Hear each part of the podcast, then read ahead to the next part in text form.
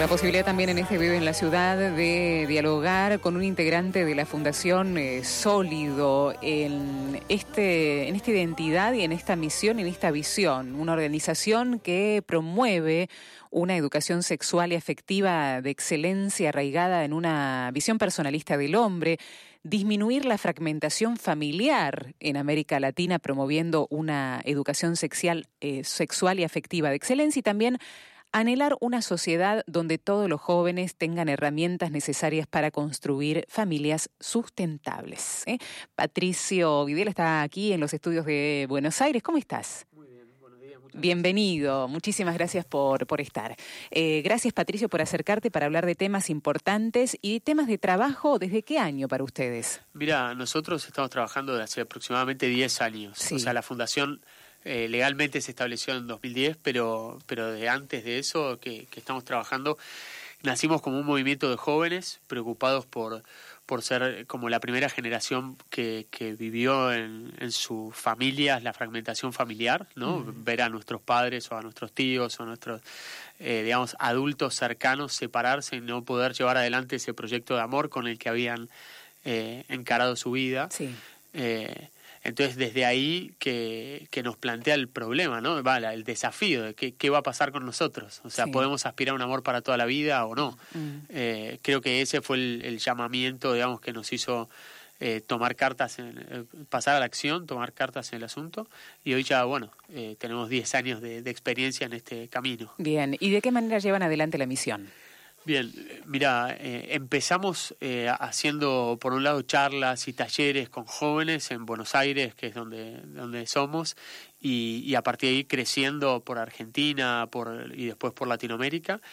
Eh, también comunicándonos y formando comunidad a través de las redes sociales. Creemos que, creíamos que, que, era una buena manera para, para, difundir nuestros valores y hoy por hoy nuestro programa principal son los cursos online porque vemos que hay como una brecha eh, educativa, ¿no? Generacional. Eh, los profesores y los padres hoy eh, a ellos se les exige brindar una formación, una capacitación para las cuales no fueron formados o porque por ahí como como alumnos ellos no tuvieron esa, esa educación, ¿no? Entonces creemos que hay una brecha ahí educativa que llenar y, y, tratamos de dar cursos online para capacitar docentes, padres y también jóvenes en estos temas y, puedan estar mejor preparados para el desafío que tienen. ¿Por qué la educación sexual como eje? Ustedes dicen educación sexual afectiva ¿eh? Exacto. y de excelencia. Exacto. Yo creo que, que venimos, mira, de, de, un modelo donde eh, como sociedad, ¿no? Eh, educamos y preparamos a los chicos para estudiar y para ser buenos profesionales y el sistema educativo está organizado en torno a esa idea y, relegamos como un segundo plano, como si fuera menos importante eh, la cuestión afectiva, la cuestión relacional de los vínculos y la cuestión de la sexualidad, ¿no? Cómo ejercemos, cómo vivimos nuestra sexualidad. Y creo que eso es un modelo que, bueno, a las claras ya está eh, viéndose que queda corto, ¿no? Porque, eh, bueno, hay un estudio de Harvard que muestra, salió hace unos años, que que, digamos, lo, lo, más importante para la felicidad de las personas son las relaciones, la mm. calidad de sus mm. vínculos, ¿no? Entonces, destinar, no sé, el 98% de la currícula a, a, formar buenos profesionales se queda corto, ¿no? Suena a estafa en algún punto. Eh, entonces, dicho esto, creemos que es importante como eh, volver a poner en, eh, el ojo en el chico, en el adolescente y, y salir de este paradigma educativo de por ósmosis o a los golpes. O sea, yo creo, eh, preguntándole a los adultos con los que trabajamos, eh, y creo que todos eh, vivimos un paradigma educativo en, lo que es la afectividad y la sexualidad de o lo aprendías por ósmosis en tu casa. No se hablaba. No sé, claro, por, por, por el, la formación del ambiente, digamos así o a los golpes, equivocándote. Y eso genera, genera la situación de fragmentación que vivimos, ¿no? Claro. O sea, nosotros creemos que, que el, gran problema es que no sabemos cómo, no es que no queremos amores para toda la vida, es que no sabemos cómo sostenerlos en el mm. tiempo, mm. Cómo, cómo hacer para que esos amores crezcan, se autorrestauren y, y nos hagan felices a lo largo de los años. Sí. Y, ese es el desafío, por mm. eso tenemos la, esta mirada no integral de la sexualidad también en la eh, integralidad de la afectividad y de la persona humana. Vamos a hacer la primera pausa, Patricio. Interesantísimo el tema a medida que vayamos avanzando en la conversación. Obviamente que si la gente se quiere sumar lo puede hacer a, partir de vías de comunicación habilitadas y, y hablar de, de qué manera uno puede llegar a abordar como padre como docente esta temática, sobre todo con los adolescentes. Si te parece, después de la música. Perfecto. Puedo intentar, dame un lugar creo que me lo gané. Todo por hacerte reír. Solo dime que sí y tendrás la luna blanca en la cabeza y como guirnaldas caerán las estrellas y bailar al viento calmo entre tu sombra y mi sombra. Quiero estar justo de pie cuando me digas sí para llevarte a volar, como para empezar, llevarte de la mano hasta Neptuno, perfumar de flores cada paso tuyo, ser feliz a fondo en cada segundo, mi segundo. Ser feliz, solo eso pido ser compartir mi canción, mi voz, tu voz, el cielo, el mar, mi corazón, ser feliz y vivir, vivir sin miedo.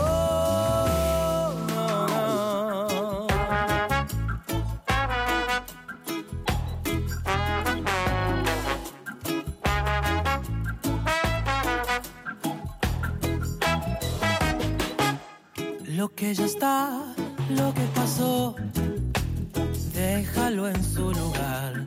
Ponte el rubor, sal a bailar. Todo empieza por mí y tendrás la luna blanca en la cabeza. Y como guirnaldas caerán las estrellas y bailar al viento calmo entre tu sombra y mi sombra.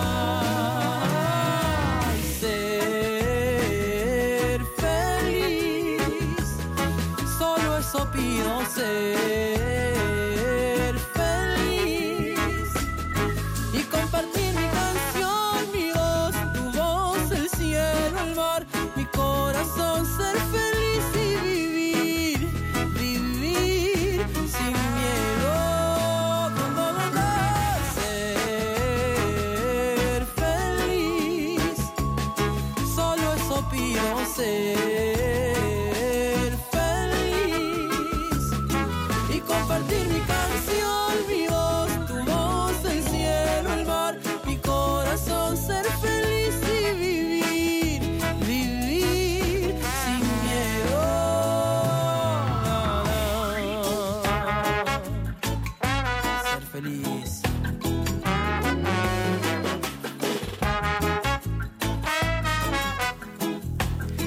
Estamos escuchando a Nahuel Penisi, Ser Feliz, en el aire de Radio María en Buenos Aires. Esto es Vive en la Ciudad. Estamos compartiendo este mediodía con Patricio Videla. Él pertenece a esta organización de la cual, bueno, estamos hablando, que, mm, bueno, lleva adelante estas capacitaciones, podríamos decir, y nos hablabas, Patricio, que mm, se realizan eh, de manera online para padres y docentes. Exacto, o sea, nosotros creemos que, la tecnología tiene que ser nuestro gran aliado educativo, porque hay que buscar a los chicos donde están, que es la tecnología, entonces tenemos que familiarizarnos con eso, y también porque nos permite tener profesores de excelencia de las distintas universidades de Latinoamérica, eh, en el living de casa, digamos, ¿no? Estudiando, viendo sus clases en cualquier lado, en cualquier hora, en el momento que a mí me queda cómodo. Entonces, en los cursos online encontramos ahí como mucho sentido para justamente para aprovechar la tecnología para hacer eh, capacitaciones ajustadas a la realidad de cada uno. Sí, ¿cuáles son las temáticas que mm, mayormente salen a la hora de dar una charla? ¿Cuáles son los ejes temáticos más importantes de Grupo Sólido? Perfecto. Mira, tenemos como distintos cursos, por ejemplo, que, que tienen, digamos, que abordan todo lo que es la educación sexual y afectiva en las distintas etapas, eh, digamos, infancia, adolescencia, eh, y también tenemos algunos cursos que son como una mirada general. El curso de educación global en el amor, por ejemplo, es una mirada general a la realidad de la fragmentación familiar y, qué podemos hacer para educar en esto. Eh, y ahora, por ejemplo, la semana que viene arranca uno de sexualidad y género en el debate público, que también es un tema que, que, está justamente sobre la mesa del debate en nuestras sociedades y a frente al cual hay que formarse para, para poder dar respuesta, para poder tener razones y de, de, nuestras posturas y no simplemente ideología, digamos, no, no simplemente eh, preconceptos. Entonces, digamos, esos serían los temas de los cursos y la verdad es que que, en todos tenemos inscriptos, eh, por suerte, digamos, eh, todos tenemos interesados, como te decía, algunos docentes, algunos líderes pastorales, algunos jóvenes que, que se interesan en, estos temas y aunque no estén, aunque no tengan hijos, digamos, quieren tener respuestas. Entonces, eh, por ahí va por ahí. Sí, me decías Patricio que a veces nos quedamos sin herramientas, ¿no? Los adultos, en esta brecha generacional. En una generación eh, nuestra, no sé más o menos cuántos años tienes, pero la mía, que no se hablaban de estos temas directamente, como decías vos, te, te enterabas por osmosis o porque algo eh, te habían comentado, algún par también traía el tema. Nada más, no se habría, hablaba abiertamente de, de estos temas importantes, ¿no? Sobre todo la sexualidad ligada a la afectividad, porque hoy se habla de sexualidad. Estamos llenos de imágenes sexuales por todos lados en los medios de comunicación, pero no ligado a cristianamente a una sexualidad afectiva, ¿no? Totalmente. Yo, a ver, creo que en líneas generales también se hacía más de lo que se reconoce discursivamente, pero, pero sí es cierto. Hay, había una carencia, una falta de, formación, de diálogo, mm.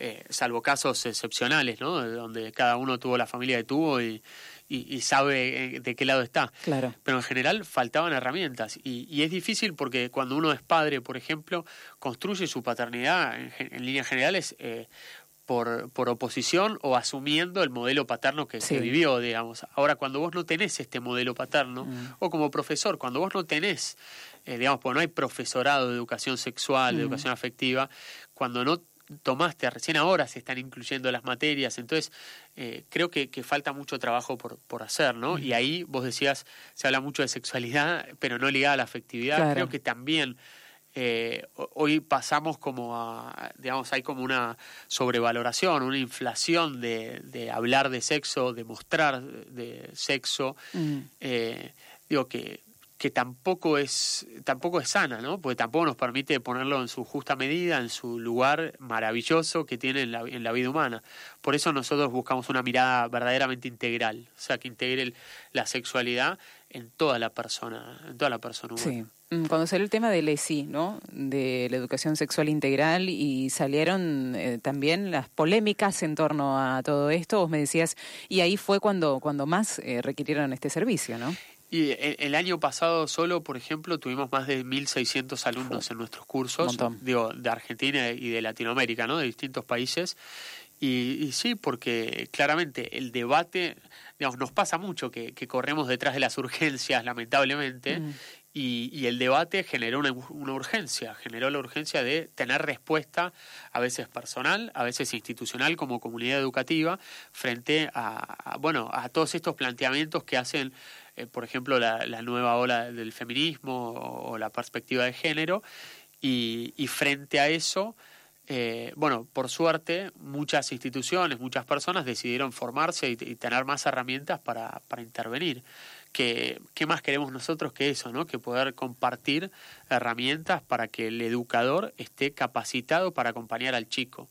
Educador sea padre, sea profesor, digamos. Claro, donde los chicos cuando hacen preguntas, las hacen muy filosas, están en, eh, ávidos para conseguir respuestas que les satisfagan, muchas veces no se puede, porque ellos, claro, necesitan esa información, necesitan el acompañamiento de un adulto, para que puedan ellos después formar opinión en definitiva, ¿no? Y formarse para la vida. Totalmente, totalmente. Yo creo que eh, el Papa Francisco dice en... Eh, eh, Amoris Leticia, no me el nombre, que tenemos que aspirar a, formar sus conciencias, no sustituirlas, ¿no? La conciencia de los chicos hay que formarla. Y eso se da con información, pero sobre todo con valores, mm. sobre todo con esto que decías, de formar criterio con compañía, con estar cerca de ellos, eh, creo que eso es, importante, porque es cierto, los adolescentes preguntan, preguntan un montón de cosas.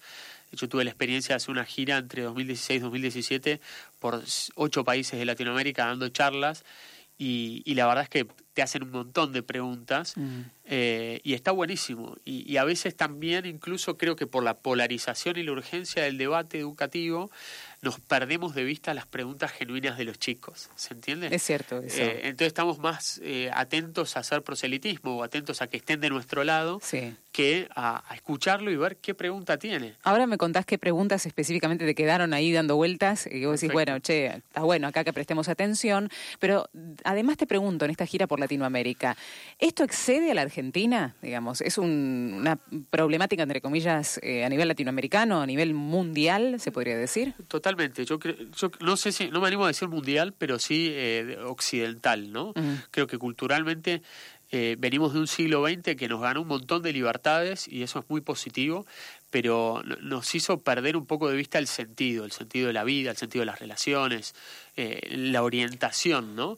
Entonces, digamos, la juventud no está perdida, pero es cierto que, que hay adultos desorientados y entonces hay jóvenes desorientados y, estamos como inmersos en una cultura que no sabe bien a dónde va, digamos, en, la vida afectiva, ¿no? Entonces se plantean cosas nuevas como poliamor o, digamos, el, el círculo normal o antiguo de la vida de, bueno, estudio, hago una carrera, me caso y... Formo una familia. Formo una familia. Eso ya se rompió, digo, y, está bien, eh, eh, cada tiempo tiene su, su modalidad pero todavía estamos como aprendiendo a, mm. sacar un buen negocio de eso, ¿no? A, que eso no sea en desmedro de, nuestra vida afectiva, de nuestra vida emocional y en el fondo de nuestra felicidad, ¿no? Es cierto eso. ¿Y de esas preguntas que te acordás, cuáles, por ejemplo? Eh, es impresionante, pues no importa si haces la, si, si das las charlas estas en, una escuela de, de, Buenos Aires, de acá, pública o privada, o de Guatemala o de El Salvador, en todos lados las preguntas se repiten. Mira vos. Por ejemplo, eh, preguntas sobre los impulsos, muchos adolescentes preguntan sobre... Pasiones internas. Exacto, ah. sobre cómo dominar, cómo eh, ser dueño de los propios impulsos en definitiva, y no dejarse ¿qué me, llevar. ¿Qué me pasa? Porque es propio del adolescente. ¿Qué me pasa? ¿Cómo saber si es amor? ¿Cómo saber si es amor de verdad? Eh, ¿Cómo manejar las infidelidades? Si se pueden perdonar o no. O sea, la infidelidad es un tema... Que surge. Que surge mucho y, es lógico porque está... hoy es prácticamente asumida como moneda corriente. Es como, una naturalización tremenda que hay de eso. Totalmente. Eh, entonces, es por, sobre eso se preguntan. Los celos, por ejemplo, ¿está bien ser celoso? ¿Está mal ser celoso? Eh, también es un tema que está ahí presente, eh, porque parece que está mal ser celoso, pero entonces a mí no me gusta, digamos, la tendencia es que si estoy con una chica o estoy con un chico, no me gusta compartirlo. Bueno, entonces ahí hay un, digamos, un bache en el discurso eh, asumido, digamos, por la mayoría, que hace que los chicos se pregunten, ¿no? ¿Está bien? ¿Está mal ser celoso? ¿Cómo? Eh, esta es mira, y, me acuerdo una que, me hizo una chica en Cochabamba. Sí. Eh, al terminar la charla, eh, colegio salesiano, gimnasio, 400 personas, y, los papelitos eran un montón de preguntas. Ah, a través de estos papelitos ibas vos leyendo después algunas preguntas. Exacto, hice dos o tres y se acabó el tiempo y la chica no tuvo eh, no tuvo su respuesta entonces se me acercó al final y me hizo esta pregunta chica de 14 años me dijo cómo hago yo para desarrollar confianza con mi mamá y hablar de estos temas ah qué bueno. O sea ella sentía las ganas sentía el peso pero de no la tenía la confianza. Exacto pero sentía el peso de la responsabilidad no es decir yo me tengo que cargar esta conversación al hombro cuando deberíamos ser nosotros los padres, ¿no? Los que tengamos este, este peso, digamos, ¿no? Entonces el chico tiene preguntas que son genuinas y que hoy las está respondiendo Google o las está respondiendo su compañero de 14 años Tal cual. o su hermano mayor como fuente de autoridad que tiene 16. Donde no hay experiencia de ahí fundante. Exacto. Entonces, mm. eh, yo de todo esto saco como un gran aliento a los padres y a los docentes para que se animen a hablar con sus hijos. Sí. Porque es, y con sus alumnos, porque es lo mejor que pueden hacer. Sí.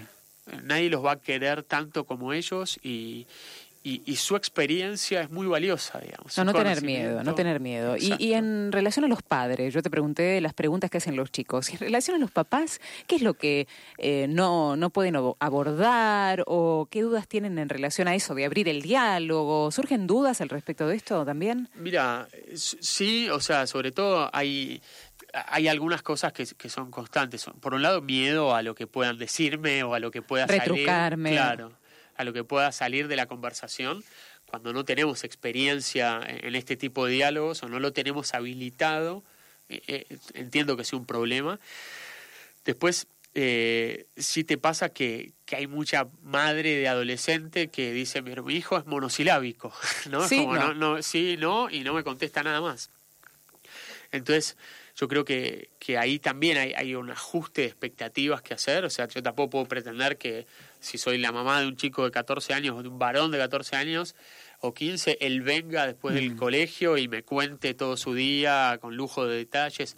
Habrá algunos que los hacen, pero hay muchos que no. Sí. digamos, ¿no? Ni Entonces- hablar de la chica que me gusta y sí, claro. Totalmente. Claro. Entonces, lo que nosotros aconsejamos es eh, como algunas cosas, eh, digamos, tangenciales, pero que van generando las, eh, la educación que queremos, que es, por ejemplo, compartir actividades con nuestros hijos. Es importante pasar tiempo haciendo cosas juntos para generar el vínculo, la confianza y también la ocasión de la charla. ¿no? Eh, también es importante, no sé, empezar con una pregunta y no con una afirmación, ¿no? Eso favorece que sea un diálogo la bueno. conversación. Eh, aprovechar, digamos, son temas realmente incómodos, entonces no hace falta eh, que estemos sentados a la mesa solos a la noche mirándolos a los ojos, no, o sea, cuanto menos solemnidad tenga, mejor, ¿viste? Si Mm. vamos en el auto, los dos mirando para adelante, eh, nadie se puede escapar, es, es una buena situación ahí para, para abordarlo, o doblando ropa, o haciendo un asado, o compartiendo una actividad, ¿no? Mm.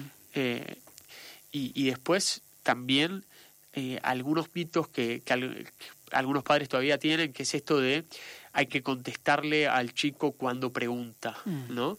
Que, que en cierto sentido es verdad, digamos, no, no hay que avasallarlo con información por nuestro propio miedo, pero por otro lado, eh, sabemos muy bien que hay chicos que no preguntan nunca, que hay chicos que son tímidos, Cierto. ¿no? Y, y en- la misma familia, por ahí el primero, el mayor, es más desenvuelto y pregunta y quiere saber Mm. y qué sé yo, y el segundo no, es tímido, o al revés, ¿no? Pero es tímido y, y no pregunta nada, y si yo no fuerzo esa conversación, lo estoy dejando sin una conversación y unos consejos que igual necesitan, ¿no? Entonces, eh, digamos, eh, por acá van las, creo yo, las inquietudes más, más grandes de los padres, ¿no? Y también qué series ven o, o- qué, se- qué, qué le puedo decir, qué, cómo es el tema permisos, ¿no? De Mm. esto sí, esto no, o me paro firme o no me paro firme. En general, vemos una generación de adultos que le cuesta hacer eh, la ley, digamos. ¿Le cuesta el límite al adulto? Yo creo que sí, o sea, a ver, nos cuesta como sociedad el límite, ¿no? Nos cuesta mucho que nos digan que no eh, a, a lo que sea. Entonces, mucho más nos cuesta ejercerlo, ¿no? Y, y, al, y si a eso lo combinás con, con trabajos que cada vez exigen más tiempo y más dependencia, ¿no? Eh, es muy, muy común que haya como compensación de eso. Sí. ¿no? Entonces, eh, yo me pasé toda la semana trabajando, no te vi en toda la semana, entonces el sábado te compro algo o te dejo de hacer lo que quieras, ¿no?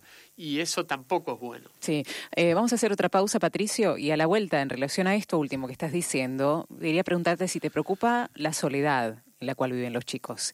Y estoy hablando de chicos que tienen a los dos papás y juntos, eh, no necesariamente que estén separados, Perfecto. porque se ve en la plaza niños de tres años, mamá, mamá, mamá, y la madre no sé, está en otra, está tomando mate allá fuera de la plaza. Eh, cosas como estas hay un montón. La solitariedad de los chicos después de la música.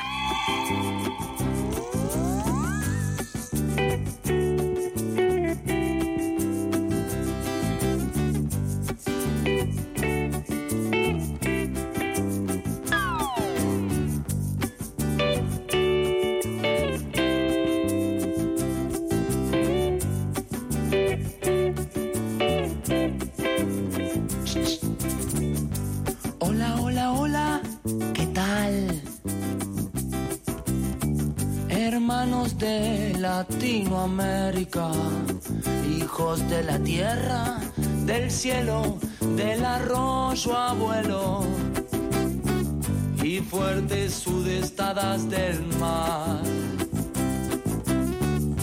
Hola, hola, hola, ¿qué tal? hermanos del planeta Tierra. Hay que reinventarse, tolerarse, a para un mundo ideal. Hay que bailar, bailar y bailar al ritmo de la tierra. Ay, oh, de una tierra nueva. A, B, C, D. Que llueva, que llueva.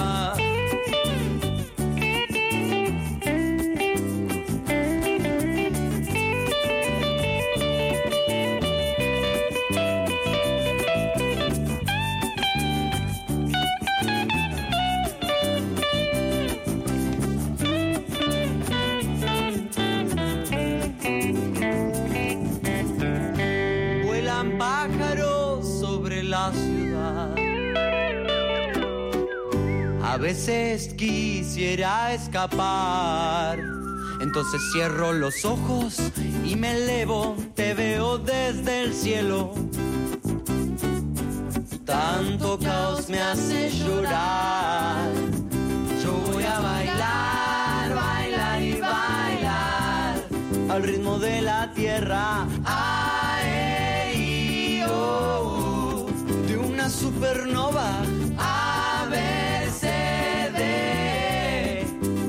Llueva, que llueva.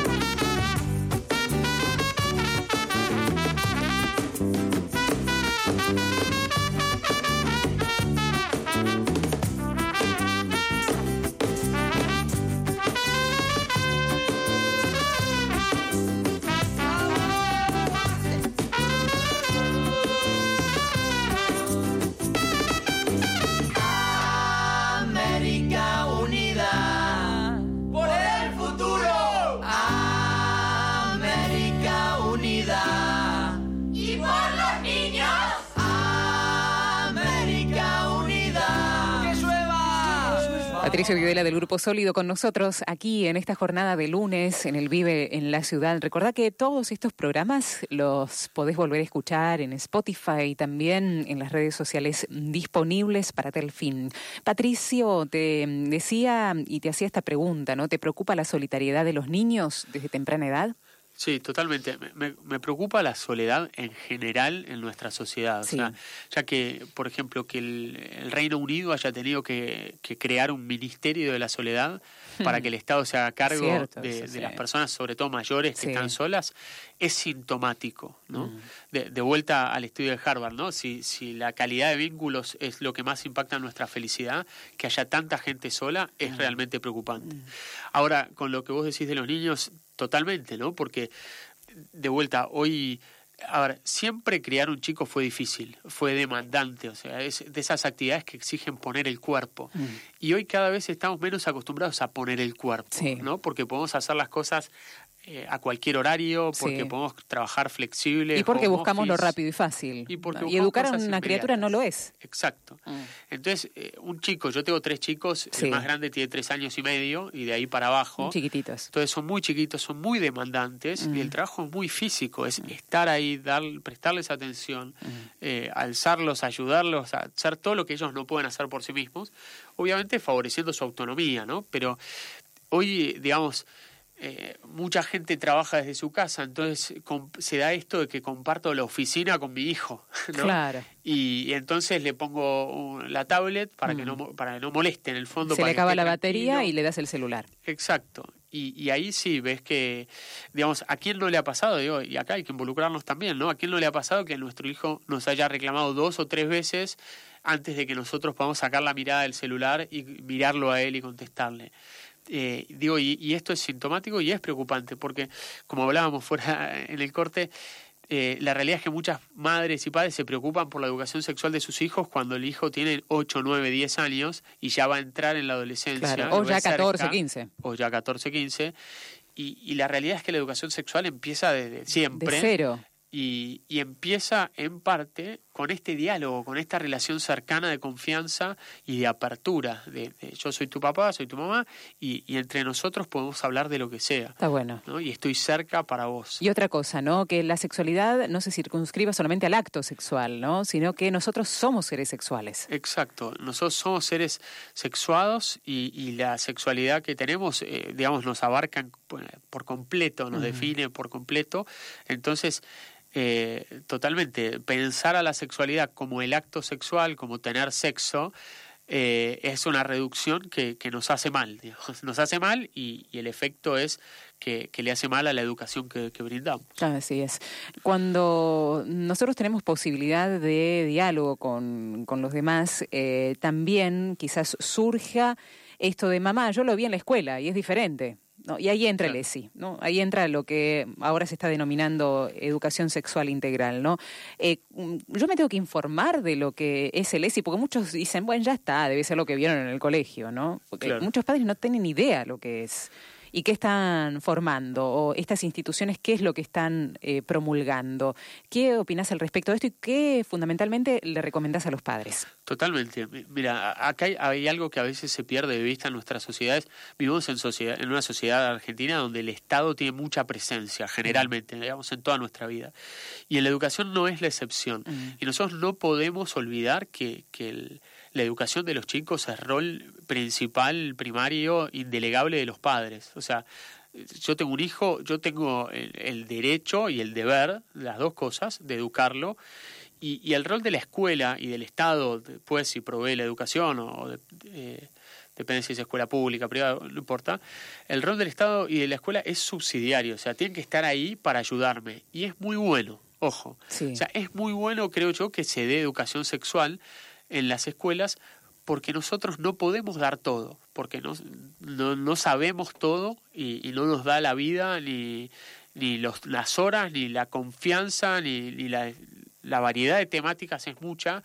Entonces, eh, papá y mamá, solos hablar de sexualidad ah, con los hijos, yo creo que se pierde algo. Mm. Que entre la escuela creo que es bueno, pero de vuelta, hay que tener esta relación. Yo soy el principal educador y la escuela me ayuda a mí. Entonces, totalmente lo que vos decías, hay que ver qué dan en mi escuela, en la escuela que yo elijo, sea parroquial, sea pública, sea privada, religiosa o, laica. O no confesional. O no confesional. Tengo que ver qué es lo que dan.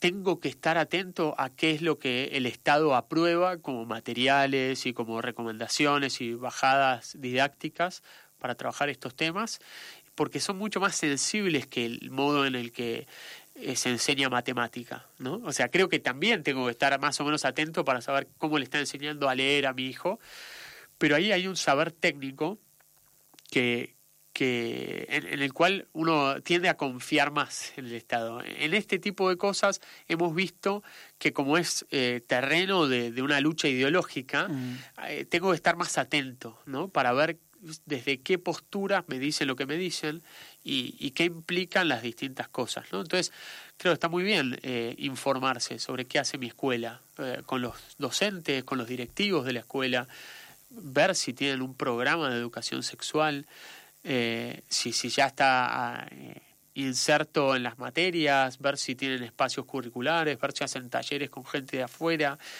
todo eso creo que, que tiene que ser parte de nuestra de, una nueva alianza del padre y la familia y la escuela, ¿no? que también es otra de las alianzas que están rotas en nuestras comunidades.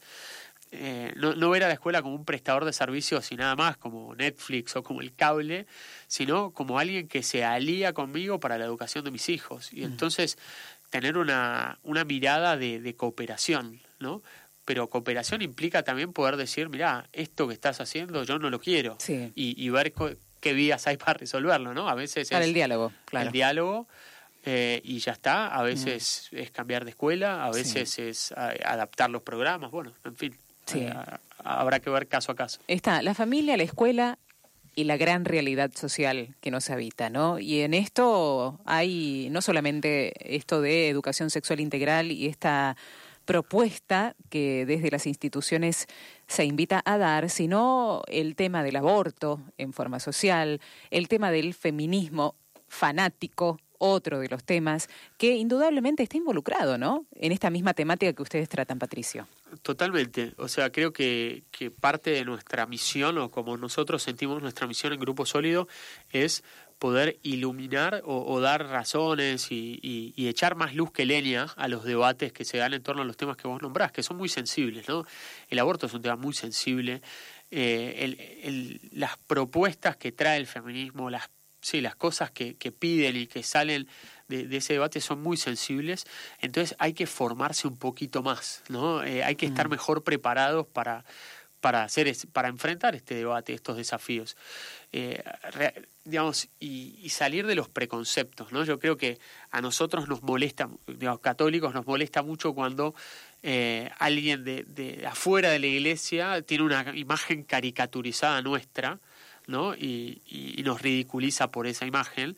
A mí me molesta mucho. Ahora creo que tenemos que cuidarnos también de no hacer lo mismo, mm. ¿no? Eh, porque es algo que veo, a ver, eh, el, feminismo extremo presenta y pide cosas que, realmente lo hacen desde una postura filosóficamente hablando y, políticamente hablando para mí insostenible o, que va en contra de, la armonía social pero tiene cosas que propone que son muy buenas. ¿no? Y, a ver, desde que, desde que crecí, desde que yo era adolescente, conozco un montón de, de chicos y de varones que no le gritan a las mujeres por la calle, mm. que no las tocan o no las abusan. ¿sí? Hay un montón de varones que son así, pero hay un montón de varones que no, digamos, que gritan, eh, que abusan, que, que, las hacen sentir incómodas, ¿no? Desde una postura de superioridad física quizás. De objeto, sí. Las objetivizan. Entonces, digo, a, mí me da un poco de bronca que el feminismo sea el que lleve esta bandera y no la llevemos nosotros o no la hayamos logrado llevar hasta, tan adelante o tan visiblemente en la vida social, pero creo que está bueno que se pongan eh, esto sobre la mesa, ¿no? Eh, esto de eh, en algún sentido de estas violencias que los varones ejercen contra las mujeres. Ahora, de ahí pasar a que todos los varones son hijos del patriarcado y por lo tanto violadores en potencia, me parece que hay un paso demasiado largo, ¿no? Mm. Pero para poder distinguir qué es válido de qué no lo es, qué tomamos y qué no tomamos y por qué no lo tomamos, hace falta mayor profundidad. O sea, hace falta, como te decía, formarnos, prepararnos más. Eh, el Papa, mm, en, en, una ocasión, hablándole a las familias, no recuerdo en qué lugar, dice, es muy normal que vuelen platos en la familia, ¿no? Es muy normal que esto ocurra y esto habla de una familia normal, ¿eh? estamos diciendo. Eh, no es normal la violencia, ¿no? Pero sí que haya estos altercados, eh, estos gritos y muchas veces estas discusiones, que obviamente los chicos son testigos de todo esto, ¿no? Pero qué bueno que cuando nos vayamos a dormir vayamos a pedirnos disculpas y estar en paz. Y estas son todas cosas que está buenísima poder difundir, ¿no? Primero la naturalización de que el hombre y la mujer pueden discutir en la familia, de que puede haber discusiones dentro de la propia familia para con los hijos, pero qué bueno que este, el perdón, el gracias, el por favor, como las palabras mágicas que le enseñamos a los chicos, Patricia, ¿no? Totalmente. O sea, yo creo que, a ver, creo que hoy aspiramos a veces a, a un tenemos como dos polos. Por un lado tenemos una proliferación de relaciones tóxicas, donde por miedo a la soledad estamos adentro de relaciones que no nos hacen bien y más bien nos hacen daño, y eso hay que saber identificarlo y desarmarlo. Mm. Y por otro lado tenemos otro polo de, de, una idealización de las relaciones auténticas, entre comillas, ¿no? Donde no hay problemas, donde no hay conflictividad, y eso es irreal, digamos, ¿no? Es como El amor romántico. Exacto, aspiramos a un tipo de amor que no existe, o sea, que, que no es viable eh, en la convivencia real. Y eso también hace que muchas parejas se rompan, eh, digamos, porque no logramos eh, lidiar con la conflictividad normal de la vida ¿no? y de las relaciones. Todas las relaciones tienen. O sea, yo con mi hermano he tenido, mis hermanos he tenido millones de peleas y nos hemos arreglado millón, millones de veces también, con mis padres, con mis hijos, con, con todo el mundo, digamos. ¿no? Así, así son las relaciones. Lo importante es, como decías vos, poder pedir perdón, poder saber perdonar, poder dar las gracias, pedir por favor y, en el fondo ir adquiriendo esas herramientas que permiten que las, que las relaciones se autorrestauren. ¿no? Que, con el correr de los años todos los amores tienen lesiones, tienen lastimaduras. El tema es que tengan las, habilidades y herramientas para hacer que esas lastimaduras sanen, que esas heridas sanen y se conviertan. Tenía un amigo que, que está casado hace muchos años, me decía, cuando, cuando vos los problemas los asumís en pareja, los problemas que tenés, los asumís en pareja y, los, los pasás juntos, pasan a ser parte de la construcción de la casa. Pasan a ser parte, no, no, te derriban el edificio, sino que pasan a ser parte de los cimientos, digamos así.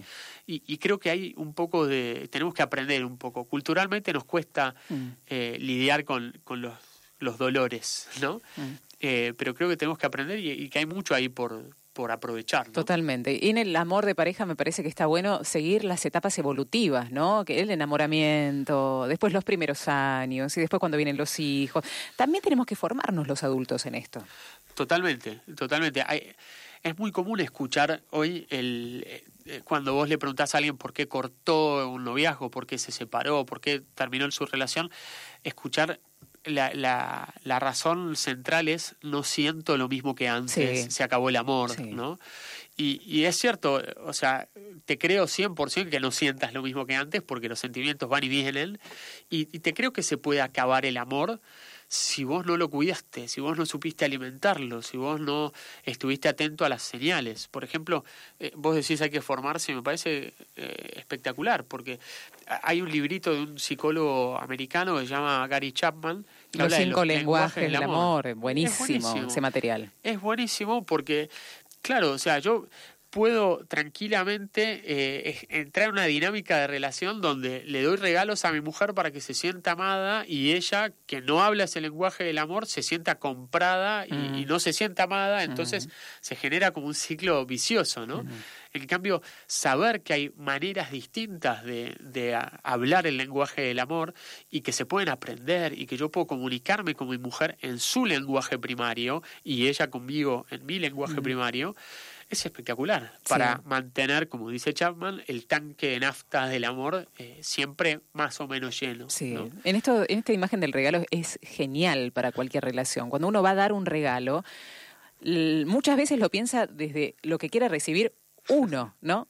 Regalo este libro que vos no sabés cómo me, me, pegó. Y la otra persona nada que ver, ¿no? Es un libro de cocina y la otra persona le gustan los aviones. Entonces ahí está, el poder interpretar el avión que le gusta al otro y no la cocina que a mí me gusta, ¿no? Totalmente, mira, yo creo que los regalos tienen en sí mismos una dinámica trascendente, ¿no? De salida al otro que estamos perdiendo. Fíjate que cada vez más vamos por la utilidad y por la comodidad y, y así como a, un familiar chico, adolescente, como no sabes bien qué le gusta, le regalas plata, sí.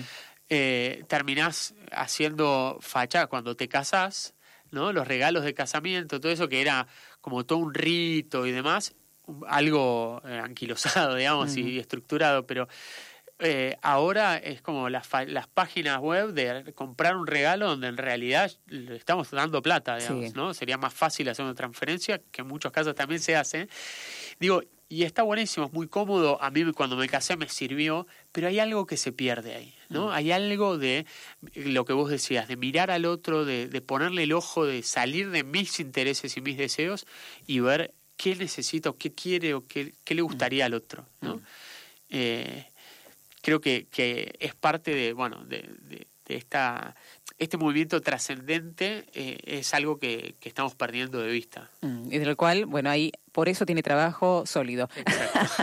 Contarle a la audiencia cómo pueden ingresar o a dónde pueden ingresar para poder escribirles y comunicarse con ustedes, Patricio. Perfecto, lo mejor es que entren a nuestra página web www.gruposolido.org gruposolido.org Ahí tienen los eh, mails, nuestras redes sociales, pueden escribirnos al WhatsApp, también pueden buscarnos en Instagram, grupo.sólido, y, y escribirnos directamente al mail si tienen una consulta, info arroba gruposólido.org. Gracias por la visita, Patricio. Muchas gracias a ustedes. Hasta la próxima.